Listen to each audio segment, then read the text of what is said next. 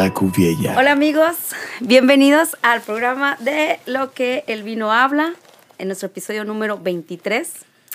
Eh, el, el día de hoy los acompañamos Javier Rivas, Hola, ¿qué tal? Cabo Cota Hola.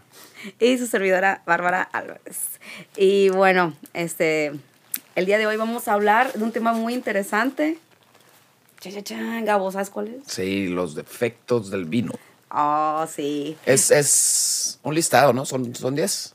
Pues son los, Los más 10 comunes. que a mí se me antojó sacar, pero hay muchos más. ¿no? Hay muchos más. Ajá. Sí.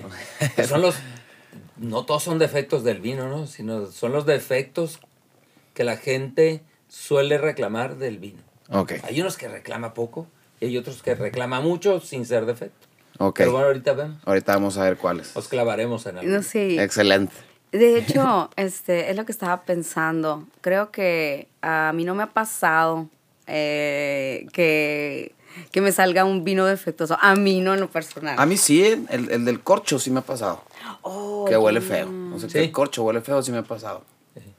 No me acuerdo con cuál, pero sí, es, es uno de los que vamos a platicar, ¿verdad? Y Sí. y sí, y sí se me hizo como que el... Este sí me ha pasado. Los demás sí como que no tanto, pues, o no me acuerdo. Y fíjate que eh, el, el tema, híjole, todo el mundo apague su carro. Si van en el carro, estaciones. Porque es muy importante lo que vas a decir. Eh, Dejen de hacer todo lo que están haciendo. Celulares para otro lado, por favor.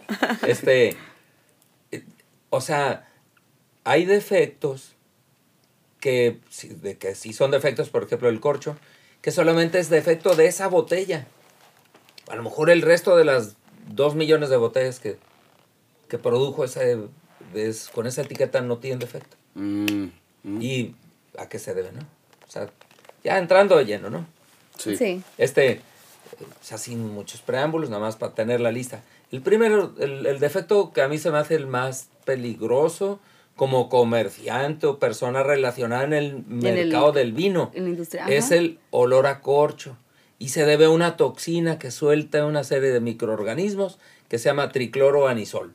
Así está. ¿Qué es? ¿Como un hongo? O- No, el tricloroanisol es la toxina Ok. yo hubiera pensado que es un hongo, no sé bien si es una bacteria, un hongo o una comunidad de cosas. ajá, ¿No? eh, algo que no es bueno. pero, eh, pero la toxina se llama tricloroanisol y no la detectas, o sea, tú te doy un corcho con tricloroanisol y Sí. no lo notas, ¿no? Es, o sea, igual tiene quién sabe qué otras cosas, pero no, no, no lo notas. Y el, en el, cuando el corcho hace contacto con el vino es cuando se expresa el olor. Y huele a trapo mojado, esos trapos que dejamos debajo del fregadero. Oh, así, Sí, güey. sí, sí, sí, a literal. champiñón, así.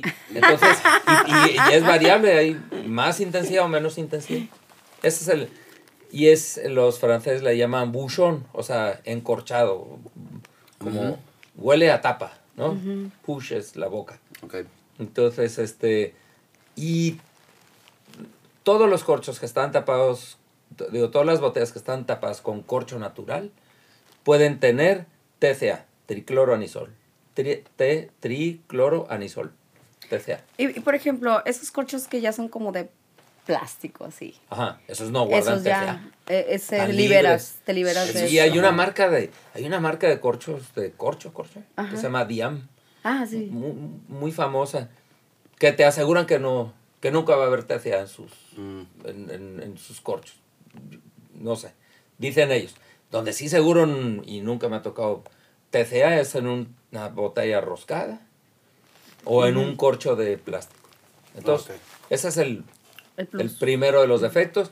El- Entonces, se debe a que en ese pedacito de corcho vivió un hongo cuando el corcho era árbol y lo metieron y el vapor y desde- lo desde ahí esterilizaron. Mataron a todos los microorganismos que tú quieras, pero la toxina ahí quedó. Entonces, en el momento que hace co- contacto con el vino, pues huele. Huele. A huele a trapo mojado. Entonces, es el, el TCA. Entonces, ajá. El segundo, va a sacar mi acordeón.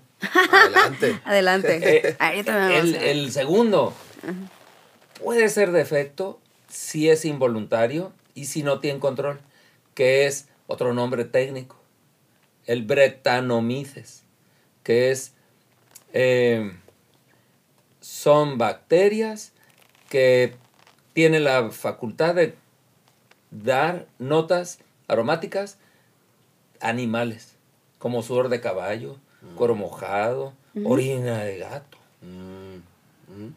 Que hay vinos que procuran que huela así, pero si se sale de control y ya francamente huele a estiércol de vaca, pues ya no está bueno, ¿no? Pues entonces, y le apodan Brett. O sea, cuando huele animal, se le llama Brett. Entonces ya tenemos dos términos técnicos. Y si ya pasar seguido. Sí. Ahora, el vino que huele a Brett no es esa botella, es toda esa marca de vino, de por lo menos de esa añada. Porque eso viene desde la barrica. Y si fue contaminación involuntaria, pues son todas las barricas. Por eso las barricas, tú vas a las vinícolas, las, las eh, meten a vapor y las esterilizan y hacen un chorro de cosas. Porque todos son microorganismos que te pueden hacer cambiar el gusto, del vino. Entonces el Brett es olor a cosas animales. Okay. Hay vinos. Eh, los, a los vinos franceses, a muchos les gusta que sus, que sus vinos huelan, que tengan Brett. Yo me acuerdo de haber estado en una bodega de Rioja muy importante, de las más importantes, y el vino, ¿sí? Silver, ¿no? Arriba del caballo. Dice, ¿qué tal ese Brett tan elegante? Ah, pues, ok, lo voy a pensar como elegante. Brett elegante. bueno, ese. Ahora, eh, puede ser tolerado, puede ser rechazado. Hay gente que no tolera los olores animales, hay gente que le gustan los olores animales. Eh, entonces puede ser defecto o no. Tercer defecto del día de hoy. El olor a óxido, ese sí. El que, o sea, el vino se oxidó. O sea, cuando el, el, el, vino es enemigo del aire y de la luz del sol. No le gusta ninguna de las dos. Si se le mete aire adentro de la botella, el vino se oxida. Sí. A menos de que sea un oporto o un vino que ya está fortificado. Pero el aire no le gusta. Entonces tú abres una botella y el vino empieza a oxidarse. O sea, una botella que abres hoy, normalmente mañana pues ya no sirve más que para lavar la estufa. Ok. y ya sabe a óxido. Así huele como si le cuando mojas una llave, o te chupas una llave, una moneda así. Como, como la sangre que de a hierro, pues así. Hombre, no tan vampiresco, pero sí, más o menos sí. Sí sale, sí huele a. Sí, sabe, ok, ok. Entonces, normalmente, cuando pasa eso, si la botella está cerrada, bien cerrada, seguro perdió vino en el camino, seguro era una botella abierta y la cerraron, o alguien no tuvo cuidado en algún momento y ya ese es un vino y el extremo de un vino rebotado, oxidado o como le queramos llamar este defecto, el extremo es que ya el vino a la vista está turbio y como con como si hubiera unas telarañas ahí metidas como en suspensión. Ajá. Ese es un vino rebotado. O sea, se le ven las particulitas en suspensión. Y huele a, a óxido. Sí, que tiene mucha consistencia. Entonces la gente le llama vinagrado. Ok, pues, pues, y una vez dejé una botella así como seis meses a ver si se hacía vinagre, nunca se hizo vinagre. O sea, vinagre, pero no se hizo, vinagre. A ver, échale a la ensalada, ¿no? Sí. Al bálsamo, sí. Otro. Otro. Bien común. Mm, es común entre el...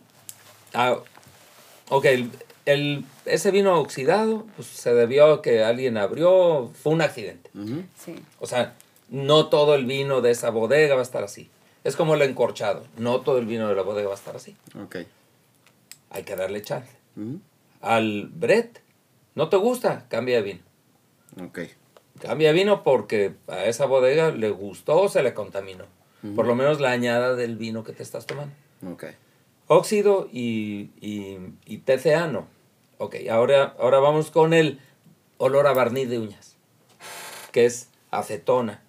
Eso normalmente es porque el viticultor ambicionaba llegar al extremo de notas aromáticas de su vino y que fuera más expresivo y que tuviera muchos grados de alcohol y se le pasó.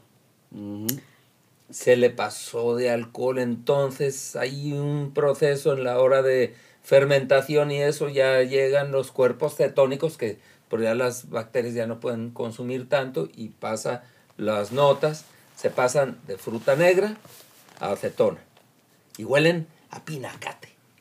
Los bichitos esos Sí, que van ajá, con la cuando huelan, sí, ajá. cuando los pisas, a eso Que huele no necesariamente malo, O pero sea, extraño y como Sí, químico. pues no, no a vino, pues no a perdida, ¿no? No, huele a vino, pero con eso. Ah, así con por-. Sí, o sea, se, Sí, perdón, cuenta, con te avienta el acetona. pinaquete por enfrente. Con pinacate. Con sí. O sea, un día, un día un productor de México, pero no de aquí, no de por aquí, me habla, oye, ¿te gustó mi vino? No, ¿por qué? Porque olía a pinacate. ¿Qué es eso? ¿Qué es eso? A la madre, ¿cómo le explico? Pues él no Sí. es un escarabajo. A ver, déjame buscar el nombre científico del escarabajo. El mayate. Ah, sí, ¿no? El, el- El- y el- el asunto es acetona. Viva Ok, Sonora. Ese es el, el- el Cuando ¿eh? tengas un vino que huele a acetona, no te lo tomes y espérate a la siguiente añada. Seguramente la bodega se va a dar cuenta que su vino no se vendió bien y ellos deben de ser suficientemente buenos críticos, autocríticos, para darse cuenta que se les pasó. Ok. Pero no, no, no te cae mal. Hasta ahorita ni No, uno, ni uno de, los, de los que hemos dicho. Ni uno de estos te cae mal. Ah. Mm. Es más, cuando no tiene defectos, es el que peor te cae porque te tomas toda la botella tú solo. Ahí te encargo al día siguiente. Me- me voy a brincar A ver. Ah, me voy a brincar y voy a hablar de la botella chorreada, muy común aquí. Nosotros Oh, vivimos sí. en Hermosillo que en el verano se nos pone a 40 y mil grados, ¿no? Entonces el carro se pone a otros 100 grados arriba, ¿no? O sea, Ajá, mucho sí, calor, sí, mucho calor. Entonces salimos de la tienda o de la casa con la botella y el vino, el vino no es, no es una lata que tolera lo que sea. Si pasa de 35 grados centígrados, el vino empieza a dilatarse y le da por salirse. Sí, sí. Sí, sí. Un día estaba yo así en una entrevista así y en mis manos empecé, ey, ey, ey, ey, se empezó a chorrear la, la botella en mis manos. Y se empieza a salir ¿Eh? el corcho, se empieza a salir el corcho o qué? Pues hay Pues, corchos que se salen sí, por y hay calor. otros que no se salen, pero el vino sí. Órale. Ajá, el y vino se moja empieza- el corcho y todo. Eso es un defecto, o sea, no es un defecto, es, es un accidente que le está pasando al vino por calor. Tuvo un golpe de calor. Pero el vino, si no lo quieres guardar por 60 años, que normalmente tenemos una botella para tomárnosla ya o casi ya, ¿no? Eh, no, no le pasa nada. O sea, te lo puedes tomar, no hay problema. Chorreó, pues qué lástima lo que se perdió, pero tampoco es mucho. Si pierde muchísimo, pues le va- entró aire, entonces sí se oxida y volvemos al, no sé, al otro Al defecto. oxidación, Pero, ajá. pero eso es un defecto que nos pasa en manos de quien lo maneje, del Sí. cliente, del que se lo va a consumir, del que lo transportó, del que lo, del que lo produjo normalmente no, pero, pero de los transportes sí puede ser. Sí. Pero no, no le tengan miedo. Ese, bébanselo, ¿no? Ya está. Y otro bien común, ese es el que ahí quería llegar. A ver. Que ese casi todos vienen de los restaurantes. Llega el del restaurante, oye, fíjate que estuvo un cliente con su novia, casi siempre es con su novia. o con una, una junta de negocios, pero con la novia no falla. Y estaba muy ácido. Órale. O sea que los novios son sensibles a la acidez. Entonces nos, em- nos Ajá, pusimos o sea, si- averiguar. si eres soltero. No, hay un choque así terrible, así el antimaridaje número uno es menta y vino. Oh, sí, por supuesto. Como cuando te lavas los dientes. Ándale. Ok. Y que pruebas un Normalmente vas con la novia, pues te lavaste los dientes como 60 veces. Por antes de que- supuesto, todavía te echaste un listerine. chiclito algo, Ay, El chicle de Sí, sí, menta. Claro. El 99% de los vinos regresados porque estaban ácidos o estaban avinagrados según el cliente, están perfectos. Lo que pasa es que yo no me lavé los dientes. ¿Qué se debe de hacer? Me supo ácido, no sé qué a rayos. A ver, piensa, si no te acuerdas, por lo menos acuérdate de eh, meter un poquito de pan a la boca y agüita, Pan y agua. pan. Sí, pero sobre todo pan. Ok. Para que se lleve. Ya diste un trago de Que vino. absorba, pues. El trago de vino ese ya se igual. Ya Y limpió, luego el pan. Y ahora sí, dale una segunda y tercera oportunidad. Y ya. seguro, casi seguro, se va. Órale. Ese, ese tenía muchas ganas de platicarle a todo mundo de eso porque son muchísimas experiencias, sí. ¿no? El restaurante que regresan y lo, y lo que hacen con, pues lo sirven en copeo. No, el que se regresa, se regresa. Y se convierte en copeo. Al caño. Al caño. Ah, no, al copeo ah, no. Neta, lo tiran. Sí, no, me lo regresan a la tienda. Oh. Sí. Y hay veces, pues cuando hay oh. chance y es el mismo día, pues lo beberemos, lo enseñamos, lo, lo Ajá. pero, pero sí, no, no, no creas que hay cola de gente regresando vino. pero, pero sí es muy común. Que, que no hay cola de gente lavándose los dientes. Sí, no, no hay que no hay que lavarse los dientes. Bueno, sí, lávense los dientes. Pero acuérdense, y es. Todo el mundo ha tenido la experiencia de lavarse los dientes y beberse una un vaso de jugo de naranja. Ajá. Y que sepa a rayos. Sí, sí, sí. ¿No te ha pasado? A ver, Ah, y ahora en vivo vamos a tener. Ah. De tarea, sí, de tarea. Y este, y el, y el último, que es el, el más delicado, sería el más profundo de los defectos. Los vinos inexpresivos. ¿no?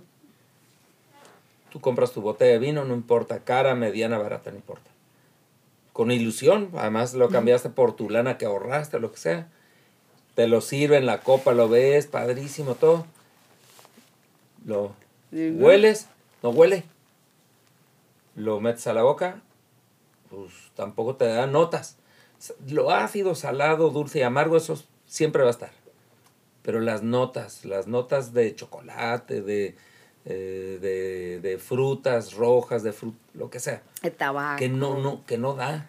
No da. Sí, bueno, ha pasado eso. Eh. Sí, es muy común con ciertos vinos. Normalmente hay que dejarlos respirar. Se le llama, el vino está cerrado, así se llama, vino cerrado. Cerrado es que no expresa, no tira aromas. Entonces, este, un vino cerrado se le da chance, lo metes en un decantador, lo dejas en la copa. Oxígeno. Hay veces que 15 minutos, hay veces que una hora, hay veces que dos horas.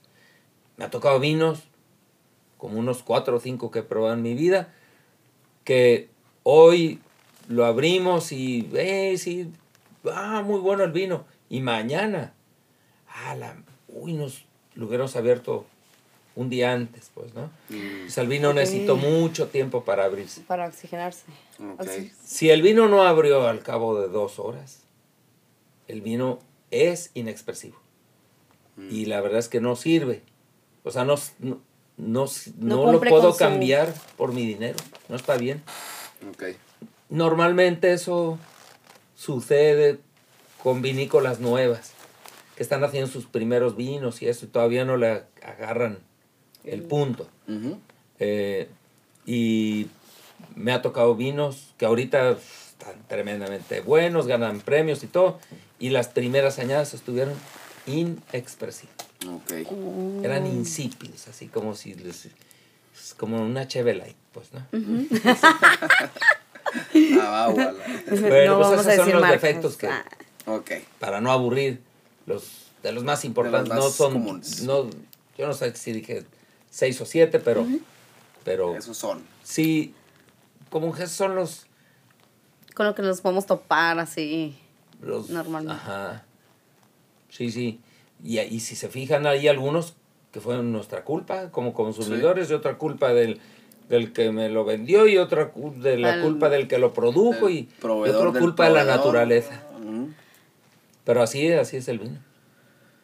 Ni modo. Errar es de humanos. Sí, sí, sí. Art es de piratas. Eso no pasa con los destilados, que es un proceso mucho más industrial, ¿no? sí. sí, sí, O sea, no, los destilados no, Oye, ¿cómo te salió la botella del, del mezcal o del tequila o del whisky? Pues, prácticamente todas son iguales. Ni siquiera guardan añada, ¿no? Ok. Pero el vino sí. Eh, pero también eh, creo que, por ejemplo, en este caso el vino tiene como la potencialidad de, de, ponerse más bueno con los años, ¿no? O sea, que es añejarse, al contrario de un destilado, o sea... Se mantiene igual. Que se mantiene igual. Así es. Así que, bueno, ya saben lo de los defectos. Si les pasa, pues qué mala onda.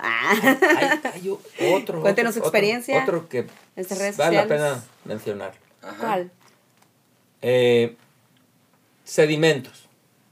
Tú abres una botella y ¡hey! ve el corcho, está lleno de incrustaciones. Y lo sirves y ¡oh! se llena de basura al final. Oh, sí, eso sí me pasa. No es defecto.